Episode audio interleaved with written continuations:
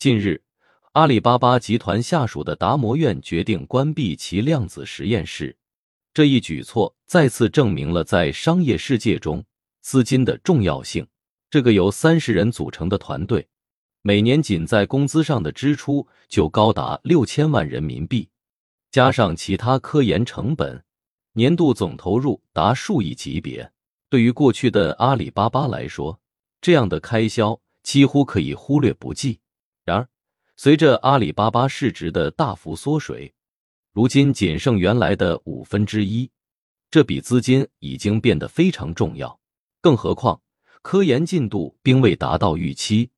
这使得原本看似微不足道的开销变成了沉重的负担。在这样的情况下，达摩院不得不做出了裁撤量子实验室的决定。这一裁撤决定凸显了资金在科技研发领域的关键作用。在资金充裕时，公司可以自由的投资于前沿科技和长期项目，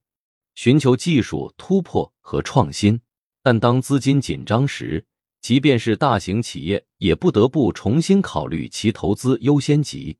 有时甚至不得不放弃一些有潜力但成本高昂的项目。缩减开支并非意味着放弃创新，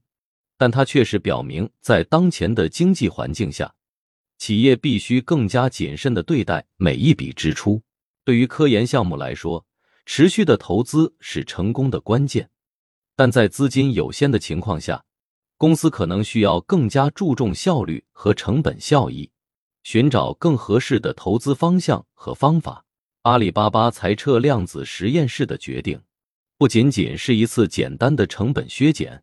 它反映了一个更深层次的现实：在当今这个快速变化的经济环境中，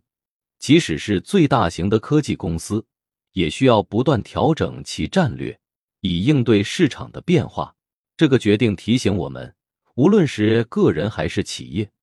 理智的资金管理都是成功和持续发展的关键。